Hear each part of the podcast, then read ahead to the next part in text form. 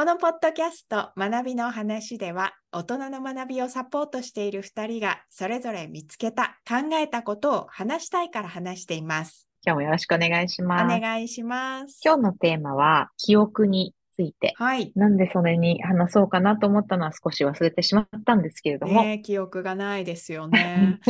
そこそういうこと、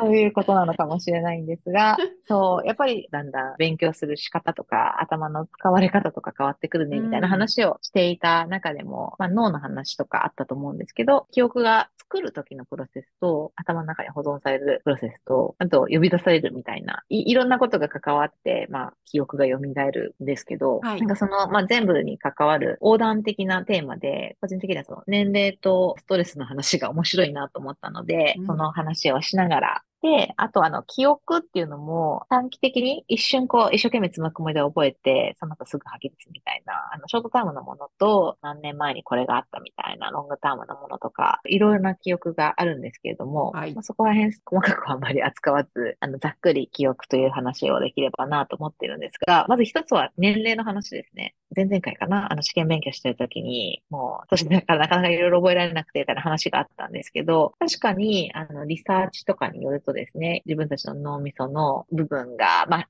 年とともに変化していくこともあって、うんやっぱり新しいことを学ぶ、そのスキルがやっぱり若い時とは変わっていくみたいなことがあるらしいんですよね。だけれども、えすでに持っているものにくっつけるみたいなのは、若い時よりもだんだんそれが得意になっていくみたいな、その記憶に関わる部分で、成長する部分と年とともに衰退する部分と、うん実は混ざってるみたいなことが言われてたので、あ、なんだ、衰えるだけじゃないんだ、みたいなのをちょっと発見したっていうのが一つありうます。ん、まあ脳はね生きてる限り成長を続けるっていうのはね最近ではもう当たり前に知られていることかなと思いますけど加齢によって変化していくうん。領域の違いであったり、働きの違いっていうのはどんどん今解明されているっていう感じですよね。うん。まあ、具体的には海馬って言われるね記憶にすごく関わっている部分はうん減退していくとかね、うん。それから、まあ、例えば練習を重ねることによって記憶って通常はねあの定着しやすくなるんですけどそれもちょっと難しくなる、まあ、うちのプログラムで言うと高齢の学習者の方たちにはちょっとそのあたりあの情報としてお伝えしたり、うんあるいはこちらの方でそれを踏まえて違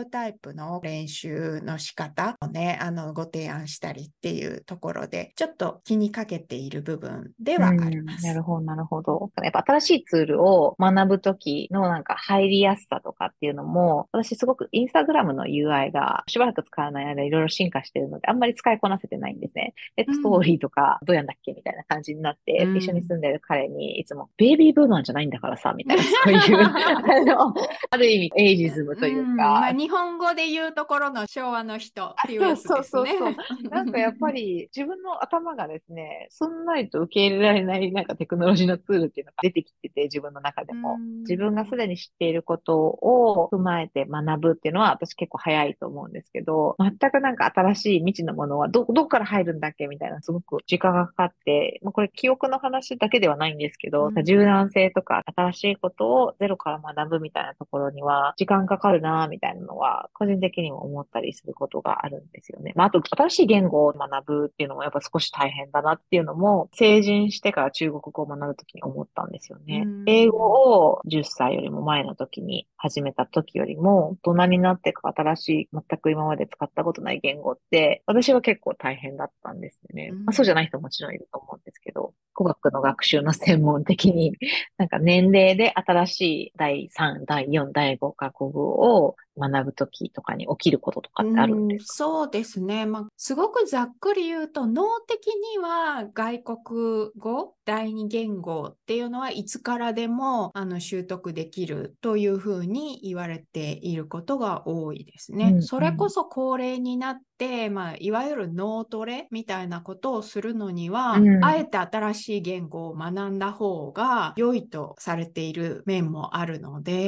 外国語の学習ってっていうのは、うん例えば記憶の話もありますけどね、コミュニケーションっていうものにね、すごくつながりやすいことなので、トレーニングとして外国語を学ぶことを推奨しているっていう面もありますね。なるほど、なるあとほど。、ヨーロッパに多いね、たくさんの言語を話せる人たちはいについては、第二言語を一つでも知っていることが、それこそ芋づる式に別の言語につながっていって、3つ目、4つ目、5つ目っていう風にね、広がっていくっていうことが割とよく報告されているのに対して、日本語と英語みたいにすごくこう離れた言語を扱っているバイリンガルについては、3つ目っていうのがかえって難しく感じられるっていうようなこともね、うん。あのこれは研究とかっていうよりは、まあ、個人的にうちに、ね、来られる方でもとも子さんのように幼少期から第二言語を入れている人同時バイリンガルと言ったりしますけどね、うんそういうふうに取り入れていった人があえて大人になって3つ目の言語をするときに難しさを感じるっていうのはね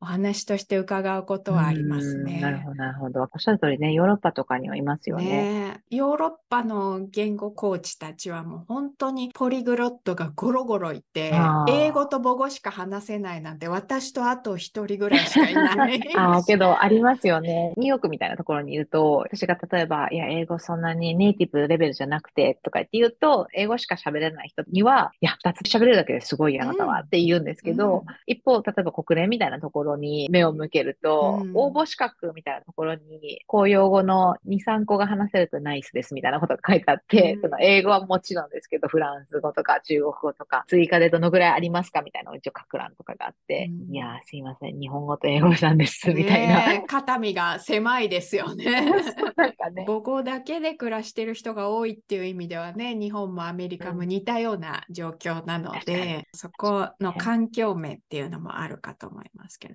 まあでも脳と記憶っていう話に戻すと、うん。最初にとも子さんがおっしゃった、すでに知っていることに付随すること、うんうん。芋づる式に学んでいくっていうのが得意になってくるわけなんですけど、うん。そのことが細かいことよりも全体像をつかむのが上手とかね、うんそれから、例えば今の言語の話で言うと第一言語私たちで言うとこの日本語での経験を生かして別の言語のコミュニケーションにつなげていくみたいなね、うんそういう応用をするための記憶の使い方は年齢を重ねると上手になっていくっていうところはありますなね。るほど、なるほど。私もその今回の調べ物をちょっとする前は下がる一方だと思ってたんですけど、うん。そういうのを知って、確かにそうだなと思いますし、あの、大人の学びの科学のね、アンドラガジンの時にも言いましたけど、うん。大人は学ぶ時にそれまでの経験とか、思ってるものに絡み合わせて学んでいくみたいな話と、なんかその脳のところで起きてることが繋がって一貫性あるなっていうふうに思ったんですけど、その年齢の話を調べてて、一つだけ私全然聞いたことのもない単語があって、なんかスーパーエイジャーズっていうあー。80代、90代の方が20から30歳下の人と同じぐらいの記憶にまつわるパフォーマンスですよね。要は記憶を呼び起こす、記憶する。うんまあそういう人たちの存在をスーパーエイジャーと呼ばれているっていうのを初めて見て、で、父のおばさんで、今多分87歳とかなんですけど、いつもシャキッと背筋ピンと立っていて、あの、今でも働かれてる方がいるんですけど、うんで、もうバリバリって言ってお客さんとかのこともすっかり覚えていて、あのおばさんの記憶力というか脳のシャキッと感は、スーパーエイジャーズなんじゃなかろうかっていうのをちょっと思い浮かべたりとかしました。うんたまに、けど経営者の方とかでもね、キレッキレの方いらっしゃるじゃないですか。うんうんエミさん知ってました？このスーパーエイジャーズ。うん、そうですね。それこそその言語コーチのコミュニティではこれ結構出てくる話題えーで、そうなんですねそうな。んですよ。やっぱり高齢の学習者の方っていうのを受け止めることが多いので、うんカンファレンスでもみんなでスーパーエイジャーズの有名なモデルの方がいらっしゃるんですよね。男性で。へー80代のその方のインタビューを見たりとか、え日本でも若宮正子さん、うん。80代になってからプログラミングを学んだっていう方がね、はい。結構メディアに出ていらっしゃったりとかするので、うんそういうロールモデルみたいなのをね見る機会っていうのは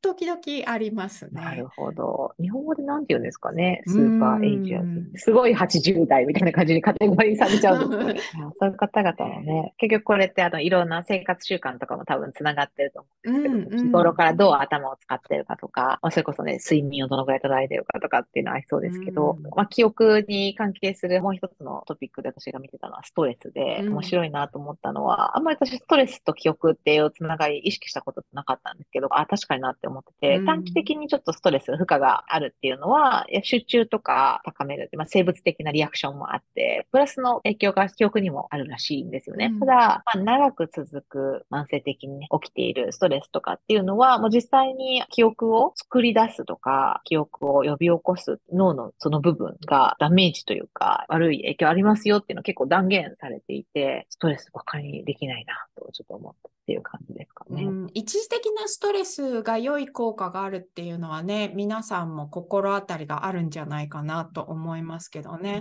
例えば、一夜漬けの勉強とか、先延ばしにも関係しますけど、締め切りが近づいてくると、なんかすごく頭がシャープになってるような感覚が得られるっていうのはね、あれはストレスのおかげで全速力で走ってるっていうような感覚があるんじゃないかと思いますけどね。長期的なストレスになるとやっぱり脳にも記憶と関わってる余裕がないんでしょうね。うんうん、もう生きていくことがいっぱいいっぱいなので何か新しく覚えようっていうそのエネルギーがね余裕がない状態なんだと思いますね。うんうん、まあ、最近私はよく学習者の方にも休む勇気寝る勇気っていうのをね あのお伝えしていますけどねやっぱり大人は忙しいので、ついね削っちゃうんですけど、うん、結局そのことが学習の効率を下げてしまうっていうところはありますよね。そうですよね。今もあのその記憶に咲くゆとりがなくなるっておっしゃってましたけど記憶だけじゃなくて認知の活動頭を使う全てのことに対するゆとりがなくなるじゃないですか。それはやっぱり大人が新しいことを学ぶとか自分を振り返るとかか認知負荷がありそうなことをしようとしたときに、やっぱ脳みそにちょっとキャパシティがないと、ギリギリのパフォーマンスみたいな感じにはなるんだろうなと思いますよね。大人の学習者の方で記憶が衰えているのでとか記憶力が弱いのでっていうようなお話になった時に何かご自身の体験の中で記憶力が良かった時のことと今を比べてらっしゃるっていうことがよくあるなというふうに感じます。うん、で、その良かった時に何が起きていたか、例えばね、暗記物がスラスラ頭の中に入っていったとかっていうのはどうしてそうなったかっていうのはあまり分析したことがなくて思い出せなくなった時にああ落ちているみたいな。かえってその考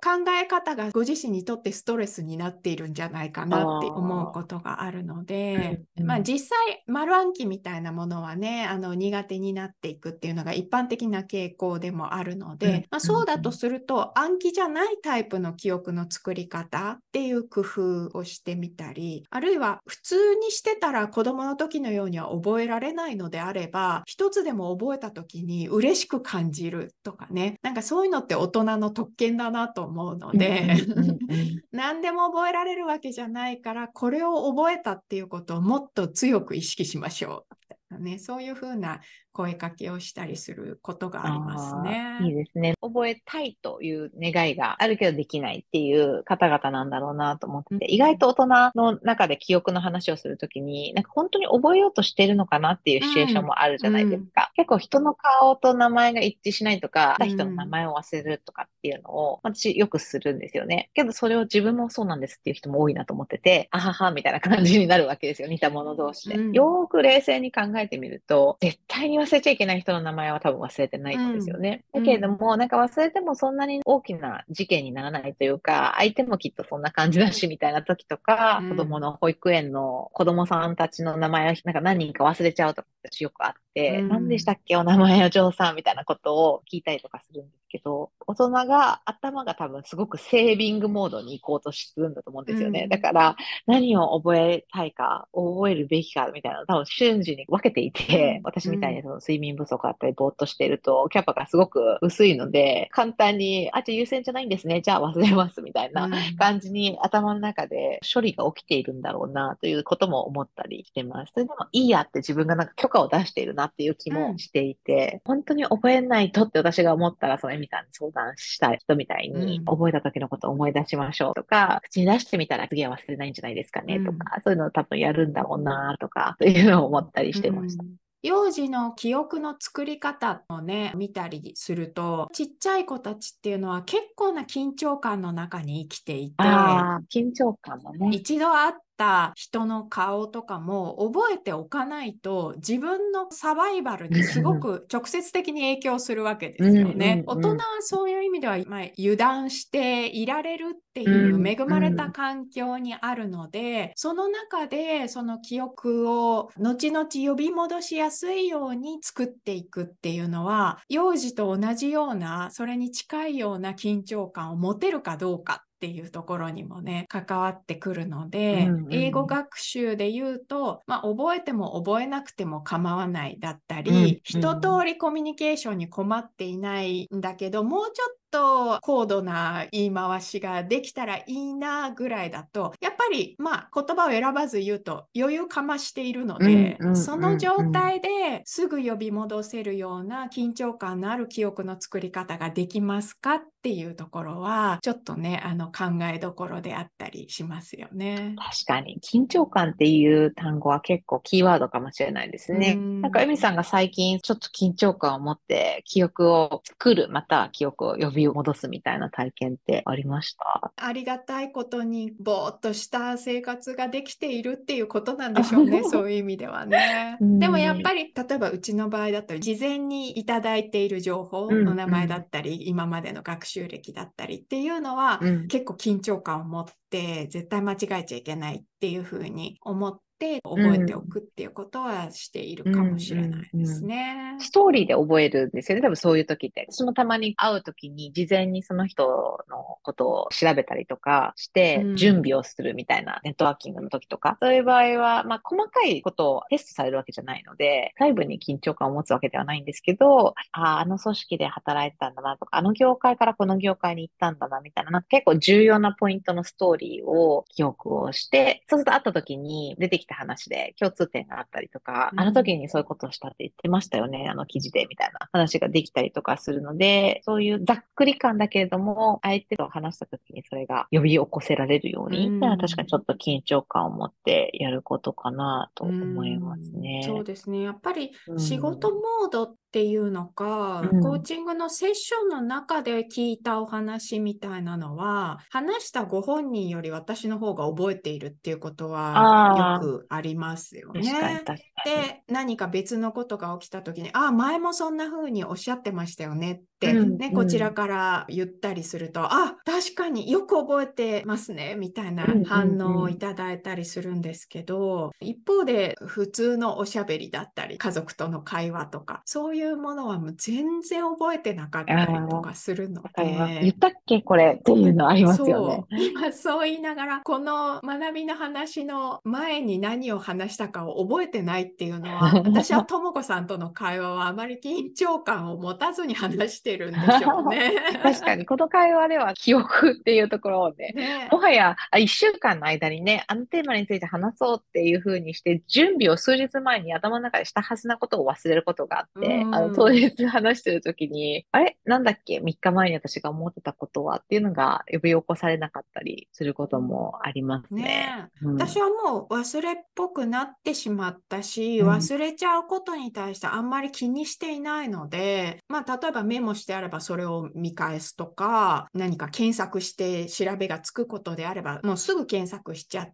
て、あんまり自分の記憶をじくじくいじったりとかしない、もうとっとと諦めちゃうんですけど、そこで粘ることがトレーニングになるっていうね、説もあるかなとは思うんですけど、まあ割と開き直って忘れたものはさらっと通ったんだなっていう、そういう理解をしてますね。私の場合、もしかしたらツールを使うようになって、衰えたっていう部分が、うんあの、普段生活する上で、例えばカレンダーにね、会う予定とかを入れるみたいな。うんでも完全に頭の中にはプロセスとして入っていないので、1ヶ月後でも、あれ？何々さんと話したのいつだっけっていうのは全く頭にないんですよね。カレンダーにアウトソースされてるから。うんで、同じようにクライアントセッションでこういう日を使ったな、みたいのは、もちろん覚えてる人もいるんですけど、結構前だともう覚えてなかったりするので、そうするとこうメモ見ると、ああ、なんか海の比喩があったみたいなのっていうのは、メモに残っているということが自分の頭の中で省エネを生んでいて、うん。どんどんどんどん呼び戻せないところに行っちゃってるように自分が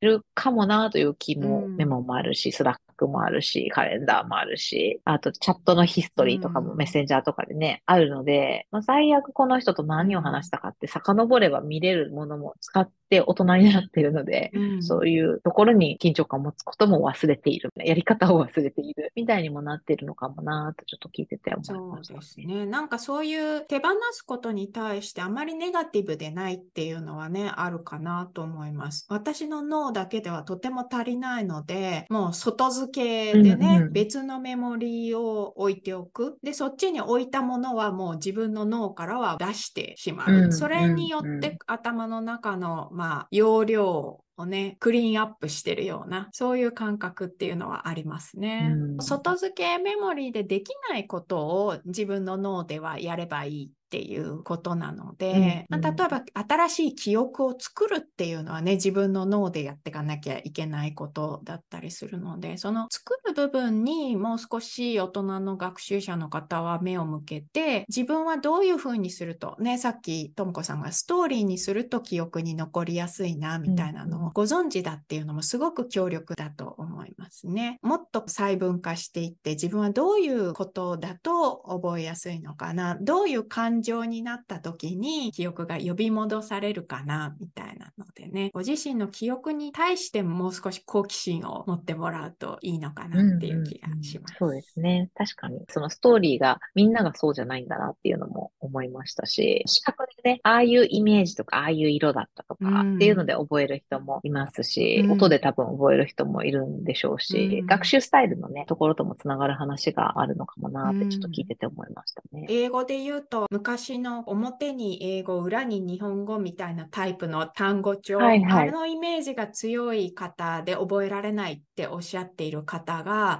例えばそのものの匂いとかうん。質感とかを感じながらだと、うん。スーッと単語が入るようになっていったりまたすぐ出るようになっていったりっていうこともねありますのでね、うん。自分にとっての作る段階での記憶しやすさっていうのがどこにあるのかっていうのはね知っておくと便利ですね。そうですね。あ、こそこで一つまた共有したいものが、うん。アメリカでやってるあのスペリング B っていうやつ、うん。エミさん見てました？映画もありましたね。うん、聞いたこともないような英単語をスピーカーの人が言って、うん。でそこで出ている子供たちですよね。あの、うん何歳ぐらいなのか、小学生とかね。え、です小。学生が多いですよね、出場者はね。ですけどね、うん。ね、胸を張って堂々とスペリングを言って、うん。で、最後まで勝ち抜いた全米チャンピオンみたいな、うん。あれを見てると、やっぱその子たちが自分がそれを覚えるためにいろいろな多分ストラテジーがあって、はい。で、それを駆使して対策をして、あれに出てると思うんですけど、うんいや、なんかすごいなって思わされるなと思って、脳がどうトレーニングされると、自分にとっては絶対無理って思えるような記憶を頭の中にね、入れて、それをアウトプットするみたいのを、あの、緊張感高いステージの上でやるっていう、なんかすごいドラマフルで素敵な番組なんです。全然知らなくて、それまでは。でも見たら結構なんか、ハマりますよねそう見ちゃって。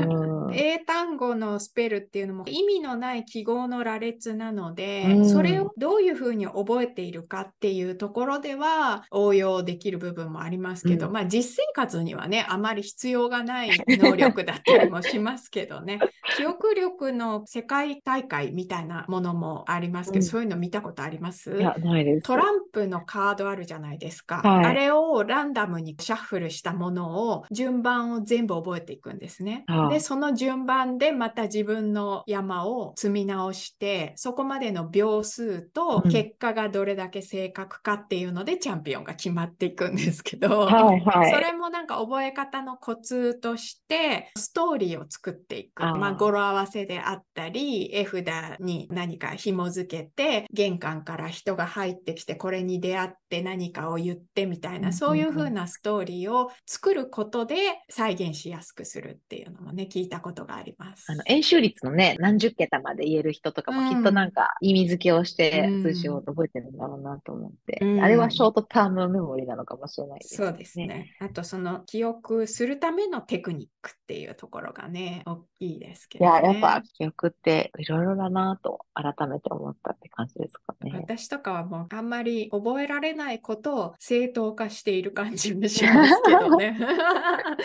うん、やっぱ脳は奥深いですね。ね今回は記憶について話しました。紹介した情報や関連する他のエピソードへのリンクはエピソードの情報欄にまとめています。学びの話は毎週1回配信予定です。番組をフォローしていただけたら嬉しいです。それではまた次回。